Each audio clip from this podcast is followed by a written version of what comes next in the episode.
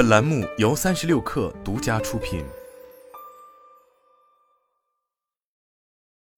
本文来自新浪科技。今年的加州春天特别阴冷，已经是三月中旬，还是冷风细雨。刚刚送走一波寒流，今天又是寒风凛冽。新浪科技一大早来到硅谷银行在圣克拉拉的网点，银行已经开门营业，门口站有保安，看到有人走近就开门欢迎。但在新浪科技表明来意之后，工作人员婉拒了置评请求。银行外面并没有人排队，反而有三家媒体冒雨支起摄像机在现场报道。等了一会儿，媒体也很快撤了。风大雨急，即便打着伞，没一会儿裤腿也湿了。这样的天气，没有人愿意在户外站着，何况没有什么可以报道的新闻点。作为服务创业公司的专业银行，这家硅谷银行的网点就设在南湾创业公司最密集的圣克拉拉北部地区。周边办公楼都几乎全是创业公司，而英特尔、英伟达、思科、三星、美国等科技巨头的园区就在几分钟车程处。昨天，硅谷银行在硅谷门洛帕克的网点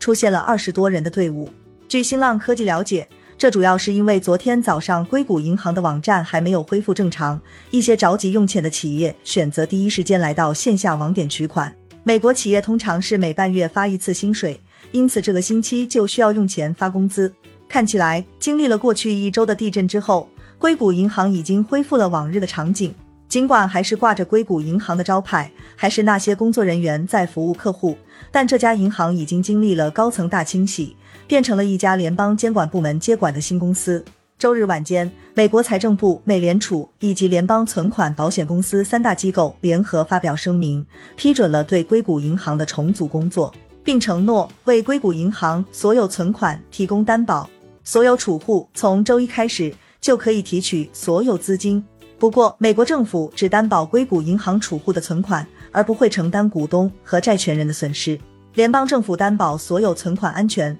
这个消息让美国科技行业放下了悬了整整四天的心，他们的钱终于保住了。在经历了四天的恐慌焦虑之后，诸多企业可以在本周发放工资和正常运转业务。硅谷银行昨天上任的新 CEO 蒂姆·马奥普洛斯昨天致函企业客户，表示该行已经恢复正常运行。他表示，硅谷银行的存款和资产都已经转移到联邦监管机构运行的过渡机构，而客户的所有存款和新存款都会全额受到联邦担保。一位生物科技创业公司的创始人告诉新浪科技，这个星期他们就要发行新产品，还要给员工发工资，正是最需要用钱的时候。上周四得知硅谷银行倒闭的消息之后，整整四天时间，他都急得无法入睡，因为公司的几百万美元存款都在硅谷银行。一个周末，他都在想办法到处临时借钱，直到周日晚上看到新闻才松了口气。或许在此次倒闭风波之前，不会有多少科技圈之外的人了解硅谷银行。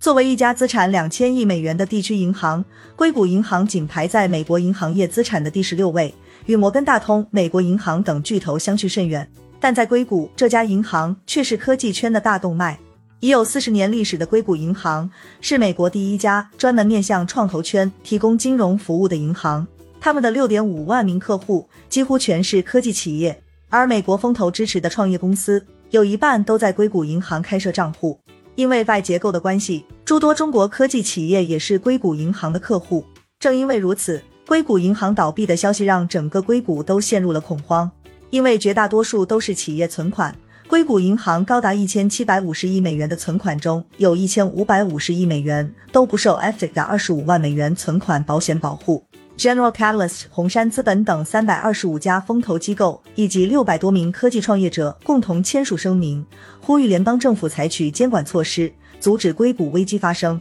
他们表示。如果硅谷银行被收购并得到重组，我们将大力支持并鼓励我们的投资组合公司恢复与硅谷银行的业务关系。在硅谷银行倒闭之后，美国总统拜登、加州州长纽森、美国国会、财政部、美联储以及 FDIC 等诸多监管官员进行了多次磋商与讨论，最终在周日晚间宣布了担保所有存款等决定，让硅谷科技行业吃下了定心丸。在联邦政府接管硅谷银行之后。美国司法部和证券交易委员会也开始对这家银行的高管展开调查。就在硅谷银行倒闭之前，高层还在抛售股票紧急套现，甚至还打算发放去年的年终奖。他们的行为也遭致了硅谷银行股东的集体诉讼。上周四，硅谷银行突然宣布折价抛售两百二十亿美元的证券产品，发行一百五十亿美元的可转债，同时定向增股融资二十二点五亿美元，同时祭出三项融资举措，让市场担忧硅谷银行可能遭遇了严重的现金危机。当天，硅谷银行股价就暴跌百分之四十。比股价暴跌更可怕的是挤兑风波。上周四一整天，各家科技公司都在疯狂提取他们在硅谷银行的存款。当天的提款资金要求高达四百二十亿美元，相当于银行总存款的四分之一。上周四晚上，硅谷银行的现金结余已经变成了负十亿美元，无法进行正常结算需求。而他们的融资举措根本无法及时到位堵住资金缺口。这意味着四十年历史的硅谷银行实际上已经倒闭了。这是自二零零八年 Washington Mutual 倒闭以来，美国规模最大的银行倒闭案。周五上午，联邦银行监管部门就紧急接管了硅谷银行。